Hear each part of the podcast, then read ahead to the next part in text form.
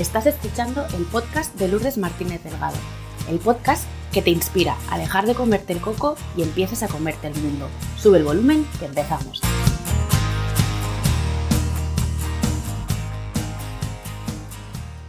Hola a todos, ¿qué tal? ¿Cómo estáis? De corazón espero y deseo que estéis tan bien como yo me encuentro en este momento. El episodio de hoy es doblemente especial para mí y en primer lugar porque se trata del último episodio de esta primera temporada del podcast, algo que vino eh, en un momento de incertidumbre y con unas circunstancias, digamos, que no elegidas por ninguno de nosotros en pleno COVID, pero que me ha dado muchas alegrías y me ha permitido conocer a mucha gente súper interesante de la que me he nutrido un montón. Y en segundo lugar, porque para mí eh, la entrevistada de hoy es un referente, la sigo desde hace 10 años, eh, cuando empezó con sus antes y después en su, en su blog. Y confieso que estoy tan feliz y emocionada como nerviosa porque tengo al otro lado a, Ana Paricci y este momento supone pues cumplir uno de mis sueños, ¿no? O me hubiese gustado que en algún momento pudiese ser en alguna formación presencial, pero tampoco lo descarto. Em, ella es una mujer a la que respeto y admiro y ha sido fuente de inspiración en muchos momentos de, de mi vida, aunque ella no lo sabe hasta ahora. Em, es beauty coach, una crack en colorimetría y correcciones de la piel y además es autora de uno de los blogs de maquillaje eh, más importantes en el panorama nacional. Y pues si esto fuera poco, ha lanzado recientemente un libro em, del maquillaje a la belleza real, una guía para que nos veamos bien por dentro y por fuera. Así que, Ana, muchas gracias por tu tiempo, por estar aquí acompañándome hoy y por haber participado en que este sueño se haga realidad a ti, por supuesto, por darme la oportunidad de dar voz siempre a través de, podcast. Además, me encanta que seas tú la que lo hace porque justo como me comentabas, ¿no? Te sigo hace 10 años, me ha impactado muchísimo porque es como, pues eso, ver crecer a una persona, tanto por mi parte como por la tuya desde el otro lado. Y lo que me has comentado, que no sé si lo dirás, ¿no? De eh, lo que ha supuesto, pero me encanta ver que tú también has tenido esta, esta transformación a lo largo de los años, desde tus inicios de maquilladora hasta, fíjate, lo que dices tú, ¿no? Y por si fuera poco, ahora hace todo tipo de temas de emprendimiento para mujeres, o sea, impresionante, vamos, bueno, en general. pues o sea, que eres mío, vamos. Compartido, vamos a dejarlo en tablas. es lo que te comentaba justo eh, fuera de micro. Nunca habías eh, utilizado esta expresión y me hacía gracia utilizarla, ¿no? eso, que, que la perspectiva que te da conocer a una persona durante 10 años y ver su evolución personal y profesional y su trayectoria, pues para mí es inspiración, ¿no? Es decir, puedes conseguir cualquier cosa que te propongas. Y, y, por eso decía que para mí tú has sido inspiración. Empezaste con los antes y después y todo lo que has ido construyendo y creando a partir de ahí. Entonces, por eso me apetecía muchísimo eh, que pudieras compartir tu historia y tu visión del desarrollo profesional y del maquillaje, no este combo, que también llevas transmitiendo mucho tiempo, ¿no? Sobre todo las personas que tenemos tus cursos lo sabemos, pero en el libro queda como por escrito y como que toma mucho más, mucho más peso y relevancia. Sí, porque al final las piezas del puzzle se unen, ¿no? Es como tienes un campo grande cuando estás creciendo a nivel profesional, bueno, y personal en general. Tienes una parcela vacía y entonces tú decides qué semillas quieres plantar en función a los frutos que quieres recoger y sabes que no va a ser algo de ya, una semilla al día siguiente no está, pero la tienes que plantar. Que tú no plantes nada no significa que no vaya a salir nada. El problema es que luego recoges lo que no has sembrado encima, con lo cual mucho mejor recoger algo que sí has sembrado, porque el tiempo va a pasar para todas por igual. Sí, además este, esto también lo comentas en el libro fue una de las cosas que me impactó así como de primeras. Dije, wow, qué razón, ¿no? Mejor cosecha lo que quieres, eh, mejor siembra lo que quieres cosechar, porque si no, cosecha va a haber malas hierbas, seguro que, que por lo menos nace. Bueno, Ana, por si hay alguien que dudo que no te conozca, preséntate, cuéntanos quién eres, a qué te dedicas en este momento y cuál dirías que es tu misión. Pues mira, eh, bueno, soy Ana Paricci. Eh, mi misión así, o lo que yo siento, ¿vale? Lo que a mí me mueve, en realidad, es inspirar a las mujeres a que, mm, ¿cómo decirlo? A que desaprendan todo lo que han aprendido, tal cual. Es como cambio total de estructuras mentales desaprender todo sobre lo que creemos que somos y lo que creemos que podemos llegar a ser y realmente centrarnos en quienes de verdad somos. Es decir, pues eso, esa niña pequeña que todas, en realidad digo siempre que al final no somos adultos, somos niños altos, ¿no? hemos ido creciendo y en realidad, al final, como nos han ido domesticando, porque es así, lo llaman educación, ¿no? Nos han educado bien, pero realmente nos han domesticado, no nos engañemos. El problema es que al final, claro, todo está hecho a base de, de comparaciones, de este es el ideal de lo que se espera de X, pues tú tienes que parecerte a ese X. Todo lo que tú te salgas de ahí lo vamos a intentar capar por donde sea. Entonces, al final, sin ser consciente, tú aceptas esta domesticación y te autodomesticas después. Y esto yo lo veo mucho en relación con el maquillaje, que por cierto soy, digamos, friki del color, ¿vale? Yo me considero, bueno, es que una, es experta en colorimetría, me suena muy mal, ¿no? Realmente es friki, fricaza de toda la vida.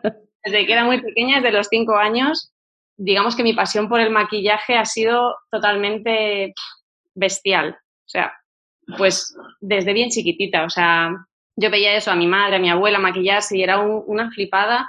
Eh, me quedaba mirando las horas, observando, pero sobre todo porque lo que me gusta al final es que una persona saque lo mejor de sí misma, tanto por fuera como luego con la edad me he dado cuenta de que realmente era por dentro lo que me gustaba, ¿no? Que se proyectara por fuera. Pero desde pequeña, como no entendía nada, yo simplemente veía y decía, wow, qué bonito, qué guay, qué bonito, me encanta. Cuando, por eso empecé con los antes y después, ¿no? Pero desde los 14 años ya se los hacía a mis amigas como yo no sabía peinar ni nada, yo era el tema del maquillaje que me encantaba, pues les plantaba una peluca y les hacía fotos. A mí me encantaba ver la transformación y en general lo que a mí me gusta y mi misión en general, ¿vale? O sea, lo que yo considero que estoy aquí, porque considero que todo el mundo tiene al final una parte esencial en este puzzle, ¿no? De, de la vida también, una piececita. Para mí es transformar, pero transformar en el sentido del antes y después, que haya un antes y después en tu vida, después de conocerte más, tanto a nivel físico como interno. Entonces, cuando digo transformación, no es más que realmente un reencuentro. O sea, no es tanto una transformación, transfórmate en algo que no eres, sino transfórmate en lo que has venido a ser. Tanto, o sea, pues eso, un diamante que lo coges en una piedra, empiezas a tallarlo, pipi, pipi, y luego te das cuenta de toda esa belleza que contiene.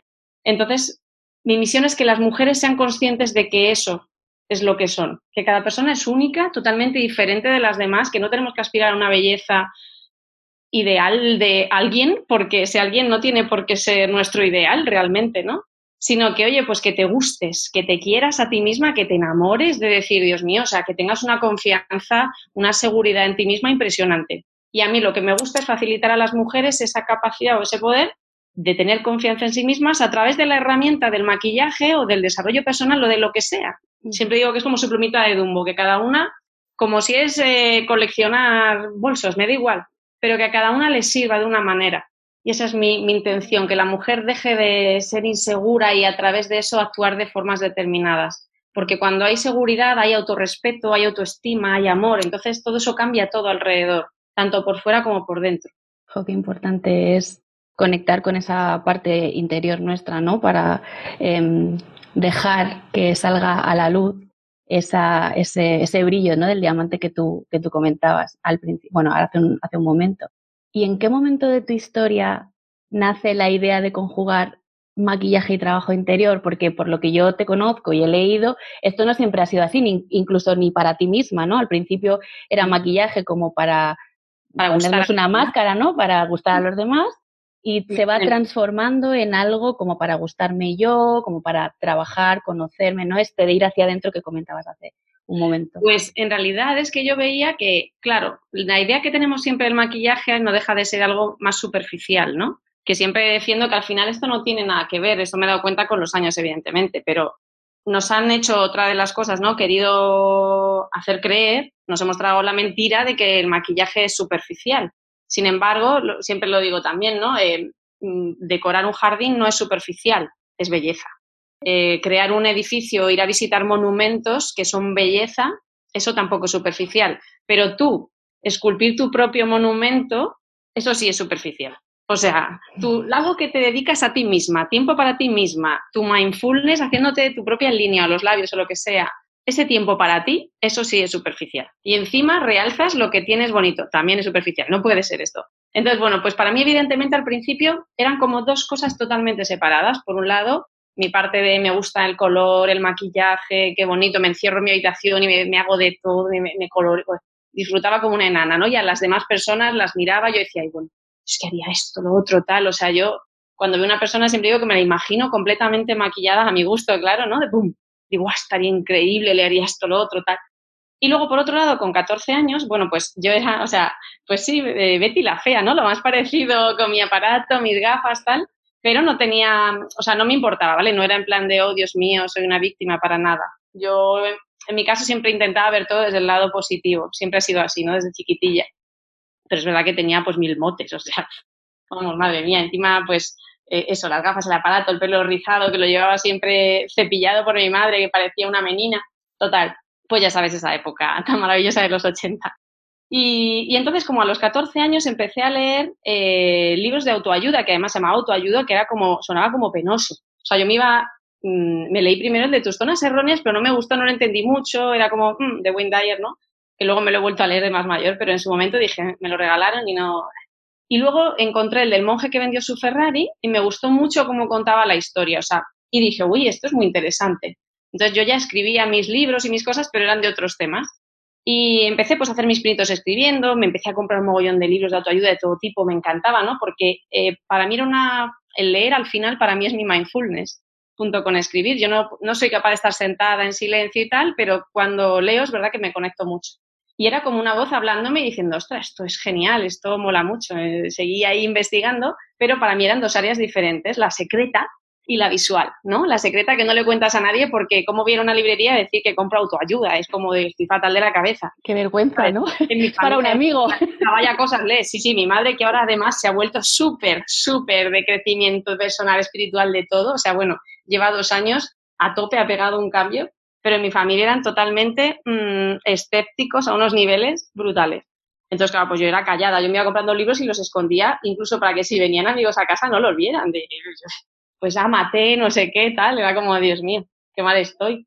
Pero al final luego, pues eso, fueron por separado y a raíz de hacer los antes y después y empezar con los cursos de maquillaje y ver que venían todas las mujeres y todas se sacaban un millón de defectos, o sea, cuando yo iba, uy, a mí no me mires, no me mires, tal, y yo, bueno, me impactaba mucho. Yo ya por aquel entonces ya, claro, como me había ido trabajando, es verdad, pues mi seguridad era muy diferente. O sea, yo me gustaba bastante como, como era, me había aceptado mucho, vamos, o sea, yo, mm, yo me gusto, o sea, queda un poco raro, ¿no? Como de yo me encanto, pero con lo bueno y con lo malo, ¿eh? O sea, lo acepto totalmente, tengo un millón de defectos y además voy hurgando más y más para ver qué más puedo ir limpiando, ¿no? De a ver qué hay por aquí, qué caquita, para irla limpiando y, conseguir al final sacar, pues eso, em, tu máximo potencial de, oye, pues yo aspiro a esto. Bueno, y entonces, pues sin embargo, lo seguía manteniendo separado en los cursos. O sea, era como, no, esto por un lado en los cursos de belleza, porque nadie va a querer aceptar lo otro. ¿Cómo le vas a hablar a alguien de algo más? Pero al final decidí un poco probar, cuando empecé a estudiar el tema del coaching, ya para formarme de manera más profesional, em, dije, oye, igual no es mala idea juntar la belleza exterior con la belleza interior, que de hecho hasta, hasta existe ya ese término, ¿no? Belleza exterior e interior. Dije, esto me lo han puesto fácil si existe por algo es para mí. esto es para mí, esto, esto está. Entonces dije, vale, para mí, realmente además, no puede ser belleza perfecta en el sentido porque considero que de, por sí somos perfectos, no hay nada malo en nosotros. O sea, eso es lo que nos han querido hacer creer. Cada persona está aquí, ha, nacido, o sea, vive, es la leche ya. Has competido con un mogollón de, de, de espermatozoides y has sobrevivido, en fin. Pues ya me parece todo un eventazo. Eso es perfecto sí o sí. Entonces, claro, yo dije, eh, el concepto de perfecto al final hace mucho daño a la gente porque te aspiras a una imagen de perfecto que no sabes ni cuál es, pero hay algo que es perfecto que tú no eres, mm. en tu mente, digo. Eh, y por eso decidí al final que lo que a mí me gustaba como término, que aunara belleza exterior e interior, era belleza real. Porque dije real en el sentido de que estamos aquí de manera real, material, ¿no? Y básicamente para mí la belleza real no deja de ser pues la belleza esencial de cada persona, desde la esencia que tú eres. Y comencé metiendo un poquito así de coaching subliminal en los cursos. Decía maquillaje diario, intensivo, tal, para diario. Y luego ponía abajo, al final del curso habrá un pequeño ejercicio de coaching. Y luego al final lo que hago es que las siento allí a todas y, nada más empezar ya es coaching directamente, las pongo a una en el espejo y le digo, bueno, coméntame, ¿qué es lo que no te gusta? Lo que te gustaría cambiar con maquillaje, les pregunto, ¿no? También estudié, bueno, enneagrama y de todo, entonces es muy interesante ver cómo funcionan los tipos de personalidad delante del espejo. Y entonces, pues ahí se sientan ellas y el, el, grupo, que solemos ser ocho, ahora con el COVID seguramente se reducirá. Se reducirá, claro. Y, y entonces, pues yo qué sé, pues yo les decía del 0 al 10, qué es lo que te gusta más o menos, y me van diciendo, pues una lista de defectos increíblemente grande, cosas que no tenían nada que ver, cero objetivas, cero, o sea, una subjetividad yo no he visto, vamos, claro, pues lo mismo que me pasaba a mí cuando era más chiquitilla. Y entonces ellas mismas se iban dando cuenta de cómo exageraban las otras, ellas no, las otras unas exageradísimas, porque ellas no veían lo que las otras se veían de malo. Y al final, pues eso te hace pensar. Entonces, a mí lo que me gusta, yo siempre les digo cuando entran en el curso, digo, a mí lo que más me gusta de todo esto es romperos el cerebro, que lo tengáis, escoger el cerebro y petarlo por todos lados, que tú misma te cuestiones, porque con que te cuestiones y dudes acerca de si lo que tú ves que no está tan bien, de verdad lo demás, los demás lo ven así realmente, sembrar esa duda. O sea, quizá mi misión es esa, ¿no? Cuestionar. Pregúntate el por qué y el para qué de todo en general. Con eso ya me quedo muy tranquila. Y luego yo te enseño a maquillarte a lo que objetivamente no te gusta, porque yo qué sé, pues eh, nos apetece realzar ojos y labios y demás, y si tienes una manchita, pues va a centrar ahí la vista, pues te enseño a neutralizarla con color, es una herramienta al final que te ayuda a sentir esa seguridad, simplemente. Pero se trata de realzar, no de ocultar con una máscara, ni, disfrazarnos, ni ser otra persona, sino, oye, pues eso, sacar el brillo que llevamos dentro. Y al final, ¡bum! se unió solo y el libro pues empecé a escribirlo y, me salía directamente. De hecho, la editorial me dijo que me había escogido a mí porque le había llamado mucho la atención que dentro del tema de maquillaje tratara también el tema de coaching y que buscaban algo así, una mezcla entre autoestima y belleza. Entonces, pues que les casaba genial y yo decía, ostras, o sea, que mi idea tiene sentido. no solo la tiene para mí ya en mi cabeza. Y eso es todo. Sí, no, este que dices que tiene sentido, ¿no? Cuando alguien dice, anda, pienso como tú, es como, oh. vale, no estoy sola, no soy un bicho raro, también, tú también has pensado en personal que suena genial, el desarrollo personal, pero es que antes era autoayuda, tal cual. Sí, sí, también la evolución del nombre eh, nos ha ayudado y que también creo que estamos despertando, estamos despertando más. Totalmente, nada que ver, vamos, o sea, es, es un gustazo poder verlo, ¿eh? De verdad poder hablar de, eso abiertamente, ¿no? Es como tú te dedicas, ¿qué haces? Bueno, soy un coach, ¿qué haces? Bueno, pues trabajo tal y cual. Ah, pero ya no le suena como raro, ¿no? Es como, no entiendo muy bien qué estás haciendo. Totalmente. Em, como hemos comentado al principio y ah, has hecho mención al libro, eh, que aparte que, bueno, ya te he dicho antes que a mí me encanta y que me consta que está haciendo un éxito, ¿no? Por las fotos que veo que vas compartiendo y los comentarios que te va, que te va poniendo la gente estás ayudando a muchas personas, ya lo hacías antes, con todo el valor que aportabas, con el libro es como sumar un granito, bueno, un pedazo de grano de arena, ¿no? A, esto. Una de las muchas frases potentes, porque hay muchas, que, que compartes, dice algo así como eh, que no nos enseñan a escucharnos a nosotras mismas y que llega un punto en el que sin darnos cuenta desaparecemos. Eh, ¿Cómo el autoconocimiento puede ayudarnos a volver a ser visibles para nosotras mismas las primeras? Claro, es que fíjate, muchas personas, eh, es curioso, ¿no? Creen que conocen a los demás. No, si yo es que, si te conozco perfectamente, no hace falta que me digas nada y estas frases, ¿no? Y realmente luego te puedes a pensar y muchas personas le dices, pero ¿qué es lo que te gusta a ti realmente? Pues es que no lo sé, es que, mm, ¿cómo voy a saber cuál es mi misión de vida? ¿Cómo voy a saber? Es que yo no sé cuál es. No pasa nada, si tienes toda una vida para averiguarlo, si precisamente hemos venido aquí al juego de la vida, ¿no? A jugar.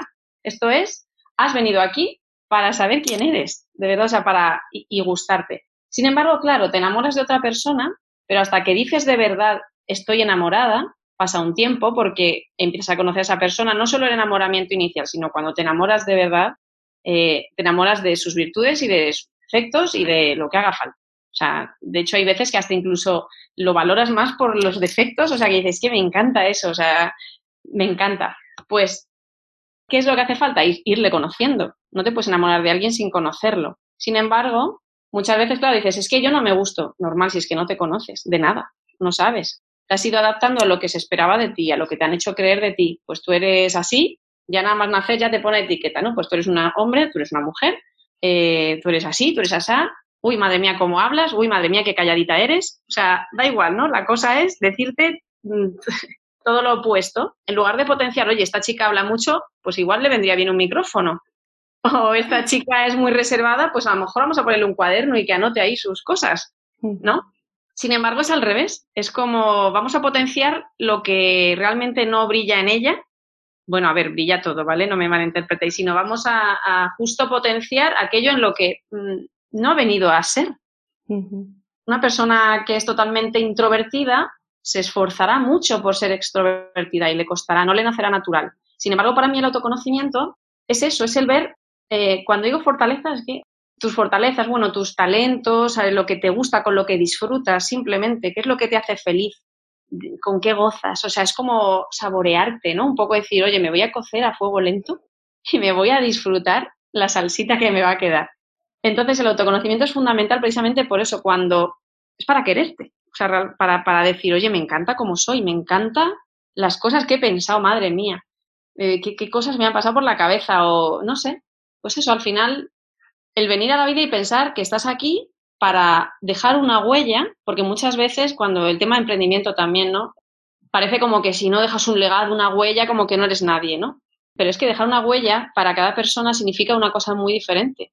Por ejemplo, para uno puede ser ayudar a su vecino. Para esa persona a lo mejor le has cambiado la vida. Y el que tú mm. estés aquí le ha cambiado la vida a mucha gente, a muchísima. Hasta incluso a gente que piensa, es que yo no he hecho nada, mi amiga, una amiga mía, que es un seis conservación, si es que yo no progreso en la vida. Bueno, porque a lo mejor te estás comparando con un progreso en la vida que no es el tuyo, no es para ti. A lo mejor yo si que tú estuvieses aquí no estaría tan feliz, ¿sabes? Entonces, conocerse para saber todas las virtudes que tenemos, que son muchas. Y sobre todo, al conectar con eso, realmente dejamos de oír lo que los demás nos han dicho de nosotros, lo que es tú, ¿no? Al final dejas de, dejas de oírte, dejas de saber quién eres, dejas de todo. Y, y es curioso, es una pena, pero es así, nos hemos creído todas las mentiras que nos han dicho sin querer, porque mm. nadie te dice mentiras a posta, ¿no? Muchas, cuando eres pequeño, cuando digo mentiras, pues yo qué sé, hasta eso, para domesticarnos, ¿no? Para que seas correcto. Bueno, mira qué buena es Pepita, además parece como mira qué buena es y tú no. ¿Sabes? Al final es la frase. Hasta incluso algo tan sencillo que el otro día leía un ejemplo de eh, la típica abuela que te dice, cómete la sopa, ¿no? La forma de domesticarte. Pues cuando eres pequeño, no tengo hambre. Es que tu cuerpo no tiene hambre. Pero llega y te dice, pues tú sabes la de niños que hay pasando hambre en el mundo, al fin, cómetelo, o entonces está dos formas de domesticar. Una es por eh, la culpa y la vergüenza, que de esa ya tenemos un montón y se queda ahí como Pepito Grillo machacón, que ya la cogemos esa voz y nos la quedamos, que esa es la que hay que desaprenderla. Y luego también está la de, venga, si te lo terminas todo, te doy un caramelo, un, un Kit Kat, lo que sea. ¿Qué es lo que pasa ahí? Que al final no estás escuchando a tu cuerpo. No tengo más hambre, no hay más. Y de mayor, ¿qué es lo que pasa? Que como te has aprendido esto, no dejas el plato con comida porque no, me siento fatal, ¿cómo lo voy a dejar? Aunque estés lleno y rebosante, sigue porque, porque está mal. Pues si ese pequeño ejemplo lo pasamos a todo, al final no sabes ni la cantidad ya que te gusta comer. o sea, entonces es como, no, vamos a, a borrar todo, vamos a conocernos y a escucharnos, de verdad que me guste y que me apetece, que la vida es muy corta y hay que coger opciones que valgan 10 para ti, lo que para ti sea un 10. O sea, no te conformes con un 7 o, bueno, estar con esta persona no está mal. Mira, me aporta un 6. Ya, pero es que no prefieres invertir en un 10. Cuando digo 10, no digo que esa persona sea un 10 de perfección. ¿eh? Que a ti tu satisfacción sea, guau, es que cuando paso un minuto con esta persona, guau, me encanta. Pues todo lo que te encante. Eso quiere decir que por ahí vas bien. Esos son tus propios mimos. O sea, eso te lleva a conocerte, saber qué te gusta de verdad y qué no te gusta de verdad. No que te hayan dicho, pues no me gustan labios rojos porque mi madre dice que me quedan mal. Eso no quiere decir que no te gusten labios rojos, quiere decir que te has creído lo que te ha dicho tu madre. Entonces se trata de dejar de escuchar todo y escucharte para poder crecer de verdad, pero quien tú eres. Me gusta pensar en, en, esa semilla, ¿no? Como hablábamos al principio, que todas somos y que nos reguemos para que eh, florezcamos, ¿no? Para que de verdad seamos lo que hemos venido a ser, porque yo creo que todo, toda persona ha venido aquí con una misión, ¿no? Para, tiene algo dentro para ofrecer a los demás. Claro. que es eso, que si no abonas eh, esa semilla, si pones mm, tierra mala o, o, vas poniendo otras cosas encima, le va a costar mucho más a esa semilla crecer y desarrollarse. Claro, si tú eres una semilla de, yo qué sé, de tomate y pretendes ser una pera, vas a ser feliz toda la, infeliz toda la vida. ¿Qué más da? Pues sé la mejor tomatera del mundo, porque seguro en el fondo, al final, eh, yo creo que lo que podemos aportar a los demás es lo que somos, lo que somos de verdad, porque es que eso va a salir natural. O sea, yo, por ejemplo, con el tema del maquillaje, a mí no me cuesta nada ayudar a la mujer a enseñarle a aprender sobre color porque es algo que a mí se me da muy bien. Y yo voy a aprender de ti a lo mejor pues tema empresaria, eh, empresarial o lo que sea, que a ti se te dé genial. Entonces, todos al final vamos aportando. Mucha gente dice, es que yo no sé qué aporto si yo no aporto nada, pero por Dios, a lo mejor para tu hijo eres fundamental o para tu madre eres un pilar o para aquella persona que iba a cruzar la calle, le ayudaste y justo no la atropelló un coche, como le pasó a un amigo mío que digo, es que solo para él tú ya has merecido la pena el haber nacido, o sea, me, se ponen los pelillos de, de cuando lo cuento. Pero, pues eso, o sea, que no pretend... claro, es que hasta para aportar algo pretendemos aportar algo que aporta a otro. Entonces, pues eso, centrarnos en nosotras mismas y, crecer en base a eso. Em, qué importante, ¿no? El tema de, aportarnos a nosotras mismas para poder aportar a los demás, independientemente de la magnitud, ¿vale? Porque es lo que tú dices. Para ti puede ser algo súper nimio, para otra persona le has cambiado la vida. Es brutal. Claro, claro. Lo que tú lo veas es distinto. En el momento en el que eres consciente de que es así, pues te querrás mucho más. Dirás, ostras, es verdad, qué importante soy, ¿no? Mm. Todos somos muy importantes. Todos somos muy importantes, claro que sí. Cuando uno hace este proceso de ir como hacia adentro y de conocerse más profundamente, descubre pues que somos luz y que también somos sombra, ¿no? Esto es algo que tú también comentas. Entonces, ¿qué papel crees que tiene la aceptación en relación con la autoestima en este proceso del que estamos hablando? Pues es que a mí lo que me, enseñaron, además también cuando estudiaba coaching, que eso fue un momento cuando me hablaban de la aceptación, yo decía, claro, pero yo, además yo que soy muy guerrera, de tengo que cambiarlo todo, ¿no? Hay que transformar. La aceptación se basa, en teoría yo pensaba que aceptar era pues resignarte. Es como, no, lo aceptas y punto. Eres así y punto, ¿no? Desde la angustia. Y sin embargo, hay que ver la aceptación no como resignación, sino como un punto de partida la aceptación al final no deja de ser amor también. Igual que aceptamos a, nuestros amigos con sus cosas, a nuestra pareja, a nuestros hijos, a nuestros padres al final o al jefe, a quien sea, ¿no? Al final acabas aceptando. Porque si no aceptas, tienes un desgaste de energía que estás ahí invirtiendo en luchar internamente contra algo. Y si es contra ti, ni te cuento. Que tú te mires al espejo y estés luchando por dentro de es que no me gusta esto, no me gusta este cuerpo. Pero primero hay que aceptarlo, vale, esta es la realidad, este es el punto de partida. Esto lo puedo cambiar si no me gusta. ¿Se puede cambiar? ¿Puedo hacer algo desde mi responsabilidad? Sí, vale, ¿qué me gustaría hacer? Y entonces ya te vas planteando tus semillitas. ¿Puedo volar? No. Pues entonces, asúmelo, acéptalo, no pasa nada. Lo que no se puede cambiar realmente y no tienes fuerza, pues es así. La vida también es de, hay cosas que nos pasan que no nos van a gustar, pero también hay que aprenderlo. Es decir, oye, esto no es así por algo. Pues ese algo, ¿para qué me sirve entonces que sea así? Tratar de sacar el aprendizaje también de, de lo que no queremos aceptar. ¿Qué es lo que no estoy aceptando y por qué? ¿Quién me ha dicho que no puedo aceptar esto? ¿De dónde me viene? Y te pones a indagar a ver qué frase te has creído, de quién, en qué momento para no aceptar eso de una revista, de una familia, de un amigo, quién te ha dicho qué y trata de darle vueltas para ver de dónde viene, porque es tuyo seguro que no es. Y esto lo sé porque mi bebé, tengo tres hijos al final, ¿no? Y cuando les veo de bebés, te aseguro que es que ellos no van planteándose para nada si tienen los ojos azules o marrones y si está mejor visto que los tengas marrones que verdes o que azules. Ni si tienes una mancha en el cuello ni un angioma en la nuca, a ellos les da igual, totalmente. O sea, eso es la aceptación más absoluta, naces siendo puro e inocente. Y eso es lo que eres, pureza, inocencia y belleza. O sea, y les ves además, yo que sé, mirando ahí, contemplando y partiéndose de risa, les, les miras y ya te sonríen, es como cualquier cosa les sirve. Antes de que el lenguaje empiece a domesticarles y, y a hacerles creer que son algo que no son. Porque es que hay hijo que, hasta yo misma, ¿no? Y quita, hombre, que eres muy pesado. Pues al final, en el fondo, piensas, soy un pesado. pues entonces mm, tengo que adaptarme a otra cosa que no soy. Entonces, pues eso, para mí la aceptación al final pasa en eso, en, en entender tu punto de partida, sobre todo, y a partir de ahí ver lo que quieres construir, pero disfrutando también del punto de partida. No puede haber una transformación con lucha, porque no es una transformación basada en ti, es, es, es algo oscuro. Al final está el diablillo ahí hablándote, no, tú fíjate del angelito que tenemos ahí también y quererse desde ese lado, no desde el lado de, Dios mío, pues eso, el otro día, ayer justo leí un comentario que cada vez que los leo sufro mucho, ¿no? Me ponía, madre mía, a ver si encuentro solución a esta cara.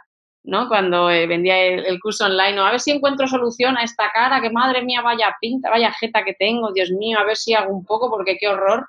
Claro, desde ahí, si tú te hablas así, imagínate, eso lo dices por fuera, como no pensarás por dentro cuando te miras en un espejo. Entonces, en el momento que tú te mires al espejo y digas, oye, pues mira, ya está, tengo celulitis, tengo roseces, tengo estrías, lo que sea, pues vale, pues es que este es mi cuerpo, es mi cuerpo, fruto de algo que he ido haciendo o algo que mm, he heredado lo que he ido haciendo a lo mejor, pues a lo mejor debería preocupar, preocuparme por la alimentación, por ejemplo, o que puedo ir y plantar esas semillitas. Y lo que no se pueda cambiar, pues a quererlo igual, igual que tampoco podemos cambiar todo lo que no nos gusta de nuestra familia, nuestros amigos o, seres queridos, y los queremos igual. Cuánta energía, ¿no? Perdemos en, en empeñarnos en cambiar una realidad que no depende de nosotros cambiar, ¿no?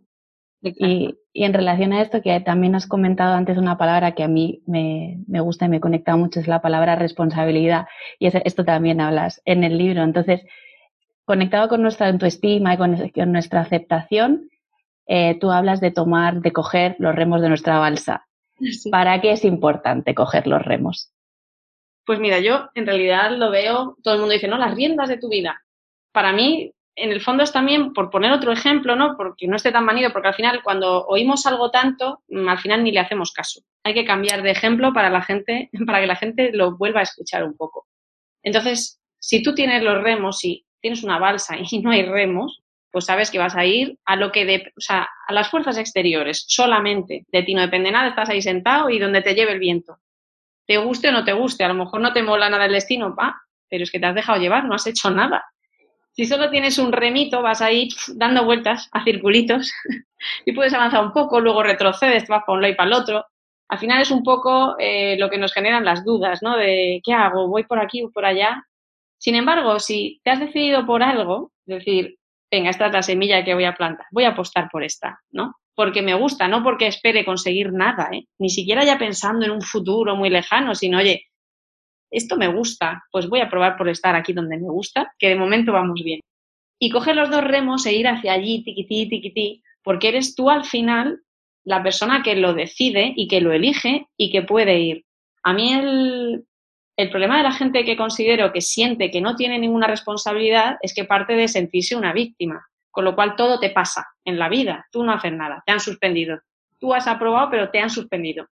Entonces, al final, ves a otras personas que consiguen cosas y encima además sientes envidia de, jo, es que ese lo ha conseguido porque solo estás viendo el fruto, no estás viendo toda la raíz que hay abajo, todas esas esos esfuerzos por remar, que no debería ser un esfuerzo. Cuando tú remas a gusto en la dirección que tú quieres ir, no te importa tardar, porque sabes que vas y estás ahí tan a gustito y disfrutas del camino. No es una obsesión de, mira, voy a tardar un mes en llegar, va a ser un mes horrible, pero cuando llegue por lo menos lo voy a disfrutar. O no, porque a lo mejor llegas y no te gusta lo que hay, pero no importa, si has estado tan a gusto diciendo, oye, qué bien el solecito, el vientecito y la brisa, oye, mira, y además he hecho ejercicio hasta en los brazos. y voy contemplando, mira, mira, hay otras personas que también van remando, qué bonito. Si lo ves desde ese lado, tú eres consciente de que eres tú responsable de tu propia vida, no hay nadie más. Mucha gente dice, ya, pero es que de pequeña a mí me hicieron esto y por eso soy así. Sí, y todos hemos tenido una infancia y a todos nos han hecho creer cosas que no son, a uno nos habrá sido más fácil a otros nos habrá sido más difícil. Unos hemos tenido experiencias muy duras, otros hemos tenido experiencias muy placenteras. Pero tú ahora eres el adulto responsable. Antes eras un niño inocente y dentro de que sigues siendo un niño alto o una niña alta, ahora eres tú el adulto que cuida de ti. Cuando mucha gente critica, ya, pero es que mi madre hizo esto, ¿vale? Pues ahora sé tu mejor madre contigo misma. Ahora tú eres tu hija. Pues date lo que tú querrías haber recibido, porque te lo puedes dar perfectamente que ya eres adulto tienes herramientas de sobra para darte y nutrirte en lugar de pedir cosas fuera. Y por eso es importante el autoconocimiento también. Sí, porque al final de todas las experiencias eh, podemos sacar recursos ¿no? que nos pueden ayudar a remar en esa dirección eh, que queremos alcanzar. ¿no? Hablabas de eh, el autoconocimiento te permite saber en qué punto estás ahora y hacia dónde te quieres dirigir y esos remos te ayudan a, hacer ese camino, ¿no? A hacer esa... a veces habrá olas, ¿eh? que no esto, el mar no va a ser siempre una balsa tranquila. Y pues mira, la esquiva, vas ahí, chucuchú, chucuchú, y aprendes además qué pasa cuando hay olas. El primer día a lo mejor te tira la ola, no pasa nada. Te vuelves a poner de pie y dices, ostras, igual no debo hacer tanta fuerza cuando voy con este brazo, mejor con el otro. Y al final vas aprendiendo y llega un momento donde vas ahí, vamos, a una velocidad que, que, no te lo puedes ni creer porque sabes, eh, sabes cómo hacerlo. Y sabes, es, efectivamente, has encontrado esos recursos que la vida te ha ido enseñando, si esto es una escuela, no deja de ser una escuela. Sí, sí, esto es como uno de mis profesores decía, aquí hemos venido a la vida, a aprender y a crecer. Cuando ya no tengamos nada más que aprender, aprender y crecer, se acaba, se acaba el asunto. Claro, game over, pero por lo menos cuando llegues a, la camita ahí viejita, esperemos que muy, muy viejita, viejitas. Eh, mires atrás y digas, mira, no me arrepiento de nada de lo que he hecho, de lo bueno y de lo malo, porque lo bueno lo he disfrutado y lo malo he aprendido un montón para seguir disfrutando y valorando lo bueno. Mm. Sí, sí. Como dice mm, una persona que me gusta mucho es, eh, a veces se gana y otras veces se aprende. Eso es, sí, sí, sí, totalmente. es así, sí, sí. Hablabas antes también de, de la belleza, ¿no? Y tú siempre has defendido que la belleza también es una cuestión de actitud independientemente de la imagen exterior que tengamos o que proyectemos, ¿no? Esta parte me conectó mucho porque yo siempre he tenido mucha inseguridad y mucha dificultad a la hora de elegir ropa para eventos, tanto profesionales, ya me decían, tenemos convención en marzo y yo, Dios mío, ¿qué me pongo? Me daba igual si me tocaba hablar, presentar lo que fuera, pero como que me pongo y necesitaba que todo el mundo aprobase aquello que yo eh, me iba a poner, hasta que una persona me dijo, Lourdes, da igual lo que te pongas, como si te pones un saco. O sea, tú entras en una habitación y se ilumina. En ese momento dije, no me cuadra mucho, ¿no? dije, bueno, pero si tú lo dices, algo de razón llevará.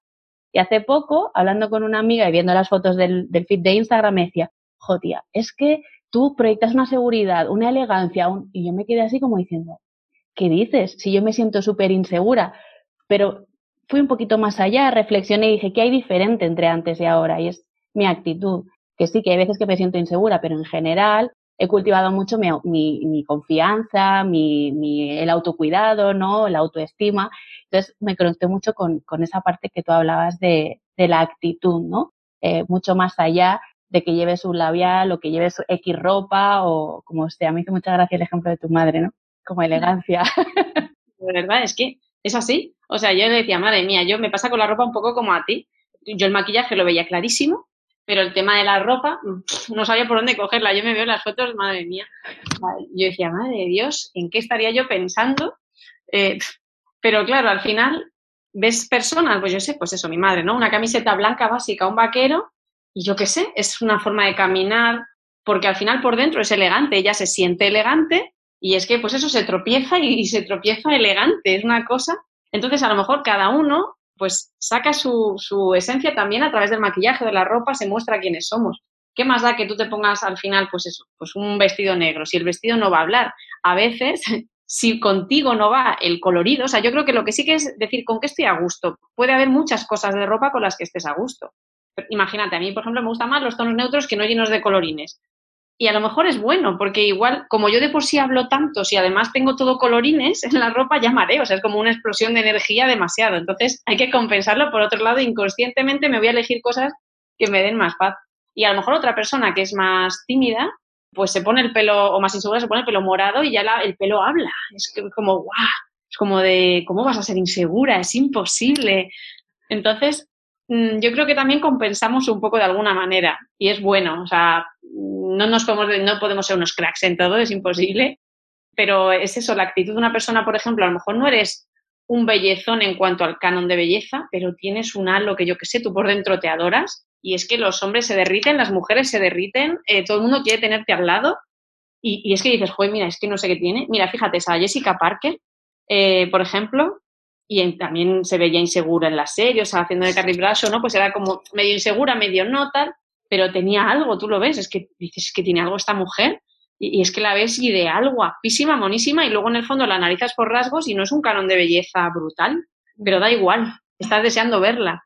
Y entonces, ¿en qué se basa todo? Pues en la actitud. Por supuesto que todos tenemos inseguridades, o sea, vamos, es que si no, ya directamente, pues eso, no, no estarías aquí en este plano, estarías ascendido, iluminado pero no sé, mm, para mí la actitud es que de verdad lo, es todo. Y también la actitud a la hora de tomarte las cosas, no solo incluso de a nivel estético, sino de cómo te tomas los acontecimientos de la vida que van llegando.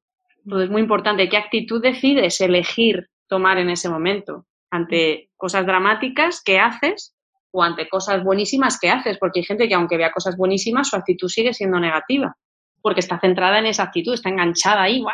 como un parásito no hay forma de sacarlo. Y al contrario, igual, hay gente que ves y dice, pues tampoco, yo qué sé, pues tampoco vale tanto, ¿no? Mucha de esta mentalidad comparativa y sin embargo arrasa.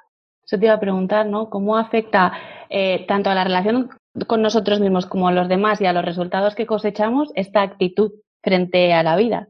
Pues al final, yo creo primero, por un lado, inspiras a los demás por el ejemplo, inconscientemente. O sea, yo muchas veces cuando me dicen, inspiras, tal, claro, te quedas pensando, madre mía, pero ¿cómo es esto posible, no?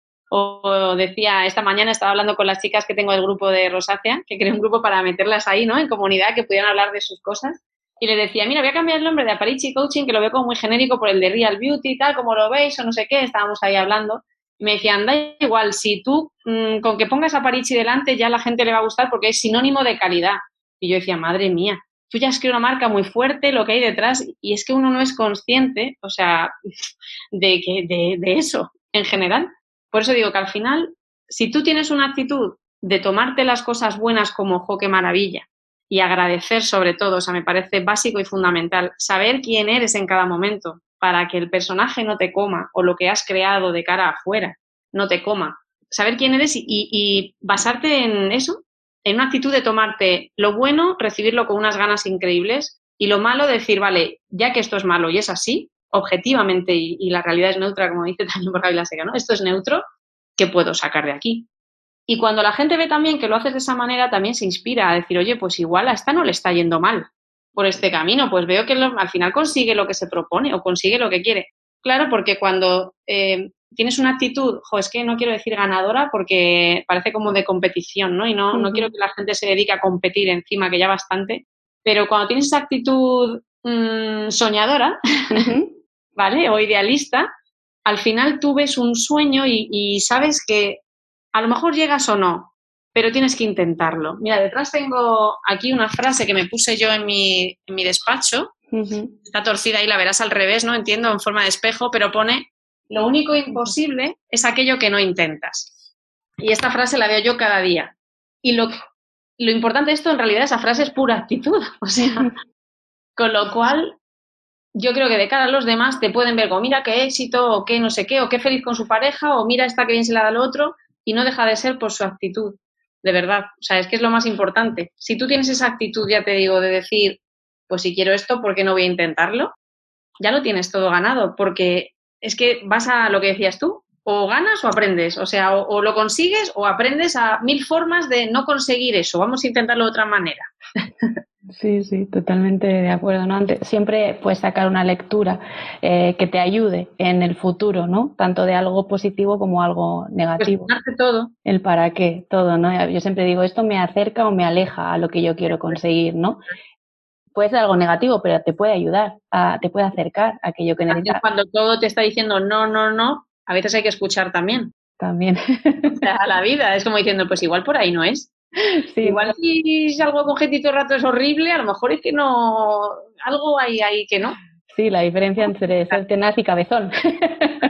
No se trata de sufrir, venga y dale y venga sufriendo y sangrando, no. O sea, se trata de disfrutar el camino. Si tú estás disfrutando, vas bien. Cuando tú en la tripilla notas alegría, cuando tienes una idea o ganas, por ahí va bien. Y por lo menos pon la semilla, que a lo mejor sale y se queda la pobrecita, se la come los pájaros.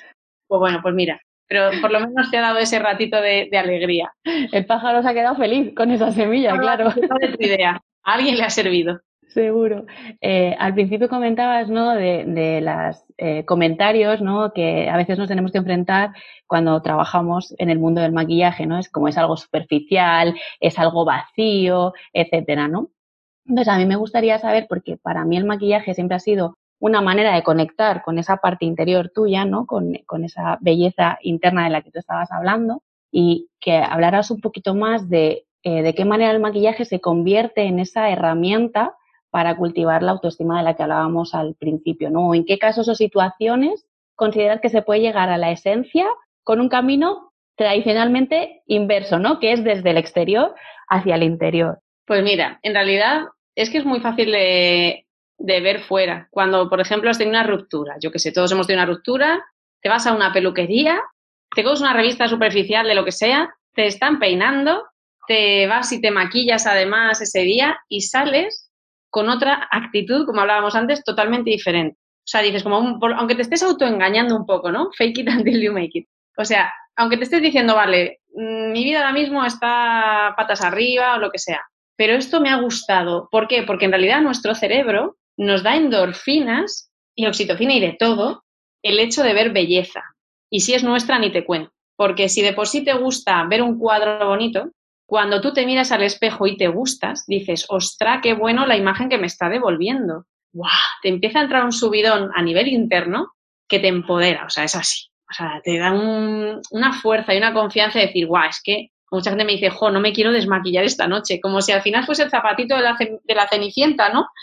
Eh, y de, no, no quiero volver a ir con las madrastras, con la madrastra y las hermanastras. Pero eso es poco a poco, o sea, tú vas, lo utilizas a modo de también, pues, de crear arte. O sea, estás esculpiendo ahí, rollo ghost, tu propio, tu propio mm, jarroncito de barro. Entonces, cuando tú lo vas construyendo, sobre todo, primero, para empezar, cuando tú te estás maquillando, te dedicas ese tiempo, como decíamos al principio, a ti, o sea, estás concentrada, no estás pensando en nada. O sea, no puedes estar haciéndote un eyeliner pensando, hay que ver lo que me ha hecho la Pepi. O sea, no, tú estás ahí, ostra, como me equivoque, ni siquiera hablas tu voz interior no te habla, que es lo mejor que te puede pasar. O sea, que se calle la, la verdugator, como yo lo llamo, el, el bichillo, es un momento en el que hay paz, paz interior, con lo cual ya directamente fíjate si te conecta por dentro, que te permite estar en modo mindfulness total. Y además, no solo hay paz interior, sino que te miras y además hay alegría, porque te estás viendo. Todo esto se mueve a nivel interno, a nivel cerebral.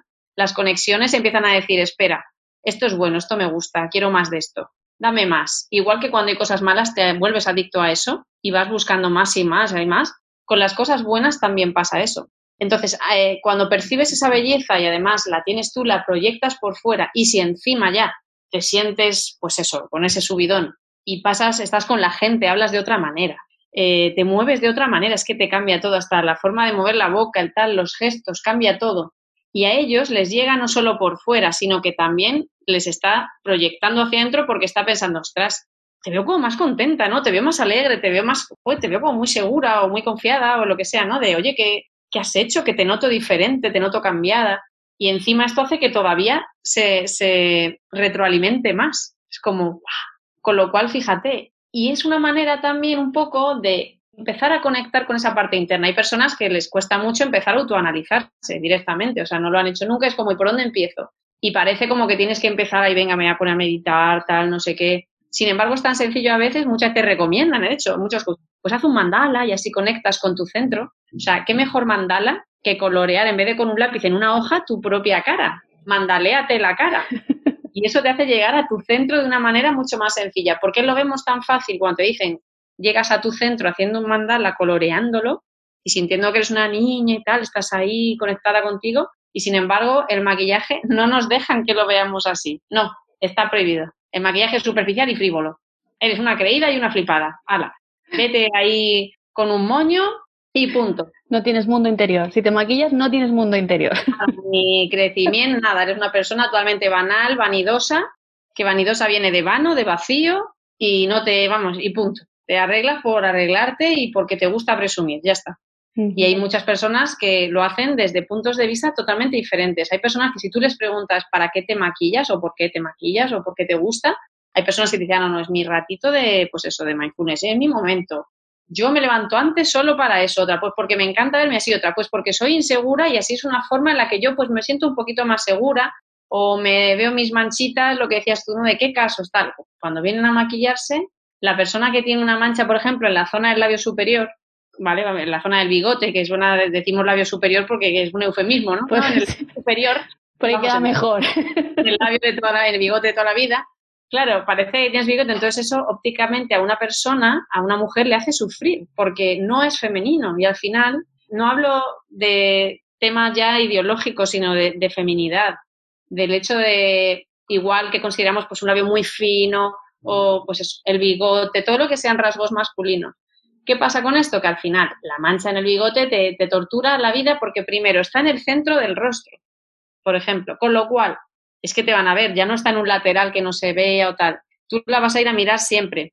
entonces te hace sufrir, te hace sentir una inseguridad y ahí ni estás destacando ni tus ojos, ni tus labios, estás sufriendo, estás pensando que todo el mundo lo va a ver. Para eso está el maquillaje, precisamente. Para eso es una herramienta brutal. Se aprende en un sencillo paso, no se tarda nada, ti, ti, ti, ti y ya está. Es colorimetría pura aplicada. Este color neutraliza este otro, punto. Pues igual que la que tiene canas, nadie le decimos que es superficial por ponerse un tinte oscuro, pobre mujer. Eres una superficial, que no vas con tus canas en la raíz no pasa nada, o sea, es como, claro, hasta se entiende. Pues entonces la persona que tiene la manchita en el bigote y no le gusta porque está en primer plano y ella a lo mejor lo que quiere es tenerla en segundo plano, a favor de otros rasgos en los que se ha olvidado de ellos, ya no los ve, ya ni en las fotos, ni en el espejo, ya no se ve. Solo veo una mancha que va andando por la vida. Y esto nos pasa a todos con la ojera, o sea, soy una ojera con patas, soy arruga con patas, bueno, a mí me han dicho de todo con patas, ¿no? Entonces, pues nada, para eso está el maquillaje, para ayudarnos como una herramienta, se aprende, se, se optimiza y vuelves a sacar otra vez y a centrarte en lo bello, que es lo que nos gusta ver, que es pues eso, la armonía, la simplicidad al final de algo bien hecho, de oh, qué, qué bonito está. Y nada más. Y nada más y nada menos, ¿no? Eso es, menos es más. menos es más. Em, hablando de, de, lo que nos decimos, ¿no? Y esas creencias que nos limitan, tú dedicas un capítulo entero a hablar de creencias limitantes en torno al maquillaje, ¿vale? Quien quiera saber un poco más, le invito a que, a que se lea el libro porque no tiene desperdicio ninguna de ellas. Además, el tono cómico, ¿no? Y de humor que le pones, para mí es como la guinda del pastel.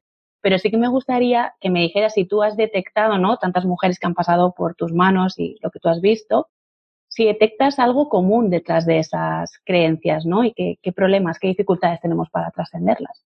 Para mí realmente, o sea, lo común siempre es la, la exageración elevada hasta el extremo.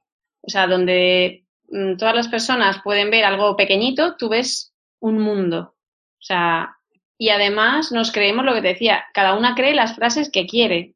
Las que aceptas tú como válidas te las crees, pues, por ejemplo, una creencia limitante, yo que sé, pues como tengo arrugas, no me puedo solo puedo llevar sombras mate o no, o no puedo llevar, o sea, da igual, ¿no? No puedo llevar un ahumado en los ojos porque ya he pasado de los 40. Es decir, a los 41 ya no, a los 40, 39 y 12, 11 meses ahí justito sí, ahí sí, pero ya paso y ya no.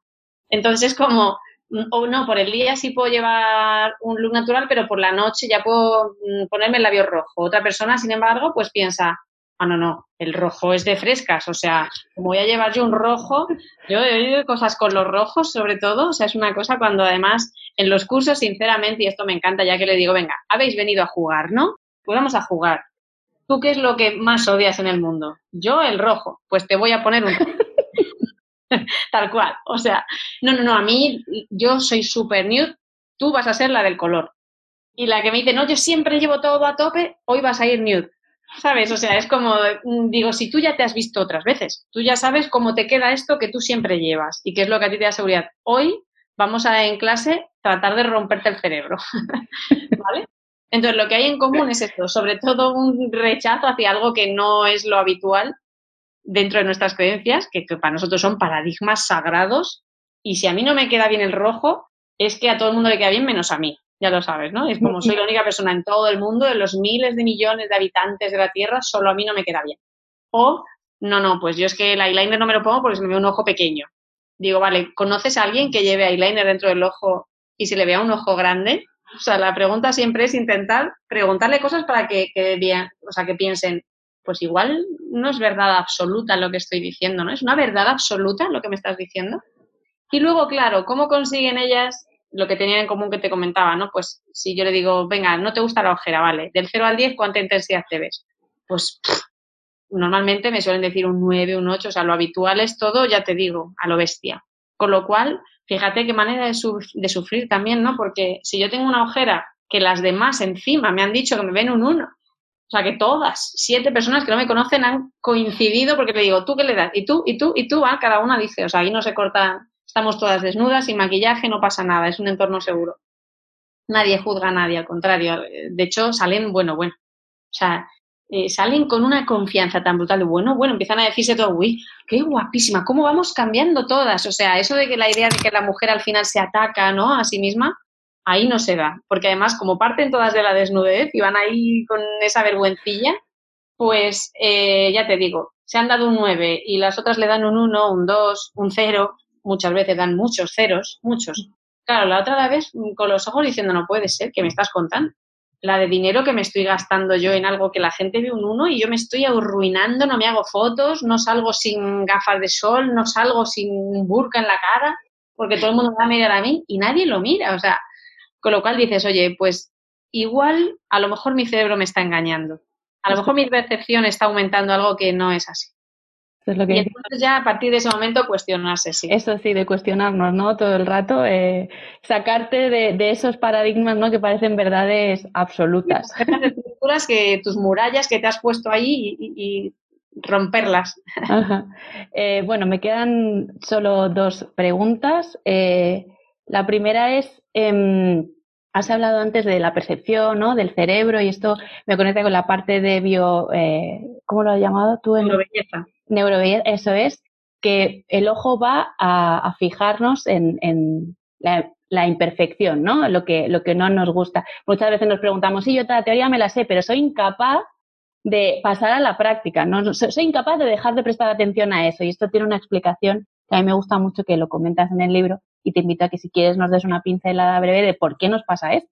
A ver, al final, digamos que el cerebro lo que percibe son amenazas externas, va buscando como amenazas, ¿no? Porque nos quiere salvar la vida, el cerebro o el cuerpo en general. Entonces hay una cosita que se llama amígdala, que cualquier cosita que ve diferente a lo demás, o sea, todo lo que eh, le parezca distinto, lo va a mirar.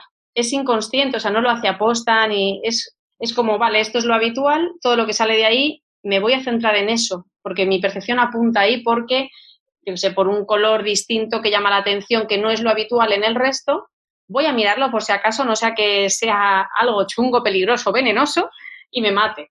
Entonces, al final, eh, inconscientemente, ¿qué pasa? Nos centramos en eso y nos olvidamos de todo el cuadro. Es decir, tú eres capaz de ver un lienzo blanco con un punto negro y centrarte en el punto. Sobre todo a nivel eneatípico, a nivel eneagrama, hay algunos eneatipos que es que los pobres míos, ¡boom!, van directos, o sea, no pueden evitarlo.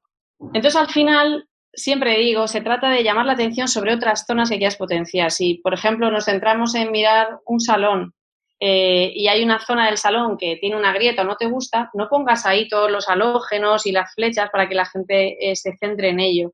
Muchas veces todo lo que queremos ocultar o, tal, nos centramos tanto que, es que al final te miran. O sea, es que incluso cuando a mí me dicen, tengo arrugas, y digo, ¿dónde? Y me dicen, aquí, mira, aquí. Y se, y se ponen a forzar el gesto para que se lo vea. Y yo digo, ah, vale, o sea que si no mm, fuerzas no hay nada, no veo nada. Pero claro, realmente el cerebro siempre va a ir a fijarse sin querer. Entonces, ¿qué podemos hacer? Pues en ese caso sí que hay que condicionarle un poco a que busque otras fuentes, al final con el SARA, el sistema de activación reticular ascendente, darle esa información de, a ver, a mí lo que me gusta es a partir de ahora me voy a centrar sobre todo, ¿qué es lo que me mira la gente cuando hablamos? Sobre todo nos fijamos, eso es, en el marco entre la ceja y el labio pues eso es lo que voy a potenciar y a partir de ahí el resto lo voy a dejar un poco más desapercibido. Cuando hablamos miramos a los ojos, entonces vamos a realzar pues la pestaña, por ejemplo, que cuando parpadeo acompañe con el movimiento, el eyeliner, eh, si nos apetece, por supuesto, o la ceja para enmarcar la mirada, por eso es tan importante. Entonces es centrar un poco la atención en la parte central del, rostro y, simplemente, o sea, al final mm, dirigir la atención donde tú quieres realzar no dirigirla donde precisamente estás obsesionada con, eso. No sé si te he respondido o si quieres sentarte en otro. sí, sí, yo creo que ha quedado, quedado claro, ¿no? Es porque si sabemos que eso está ahí y hay que aceptar y tal, ¿por qué tenemos esa tendencia a mirar eh, lo que no la imperfección, ¿no? Creo que lo has explicado muy, muy bien. Y si no, que tener el libro que lo explicas en un capítulo de maravilla. bueno, y la última pregunta, esta se la hago a todo el mundo que pasa por el podcast, es como por ejemplo en este caso tu libro, ¿no? que es de lo que hemos venido a hablar aquí hoy, entre otras muchas cosas. Sí, más de mi libro. Eh, puede ayudarnos a que dejemos de comernos el coco y empecemos a comernos el mundo. Ay, qué buena, me encanta, me ha encantado yo, me has dejado así como ilusiones, estoy deseando verme el mundo. Ya solo con esa pregunta te apetece, ¿eh?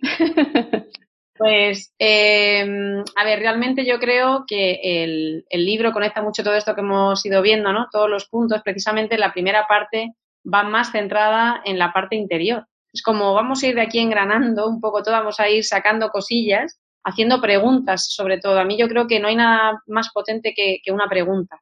Una pregunta que va directa a, no la parte racional.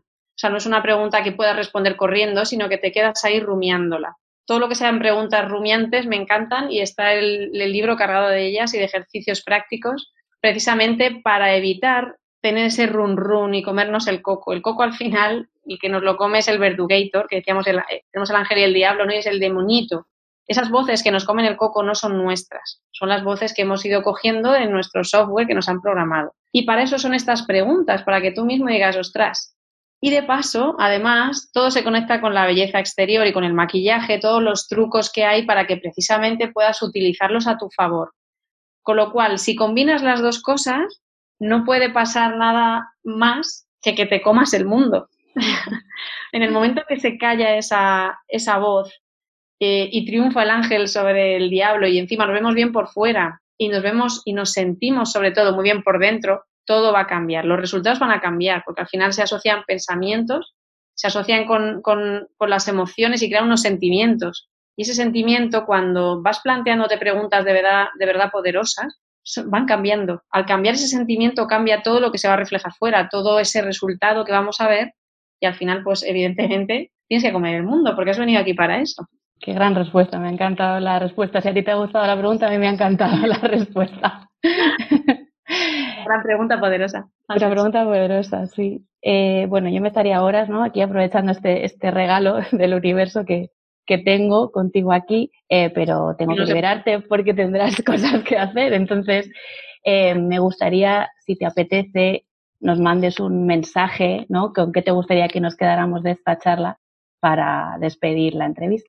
Ay, es difícil, ¿eh? Resumirlo todo a un mensaje. Yo lo resumiría mm, con que el amor empieza contigo. El amor empieza contigo, claro que sí. Súper de acuerdo contigo. Pues por mi parte, agradecerte una vez más eh, el rato que hemos, que hemos pasado juntas, todo lo que has compartido, que me dijeras que sí eh, a, esta entrevista. Para mí, te he dicho al principio, es un recuerdo que voy a guardar toda mi vida y es un sueño verdaderamente cumplido.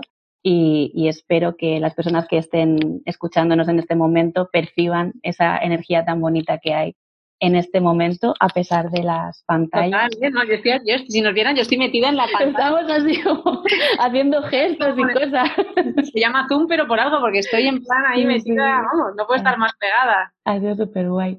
Eh, pues lo dicho, que me ha encantado. Muchas gracias por participar, por acompañarme en, en, este, en esta aventura, en este viaje.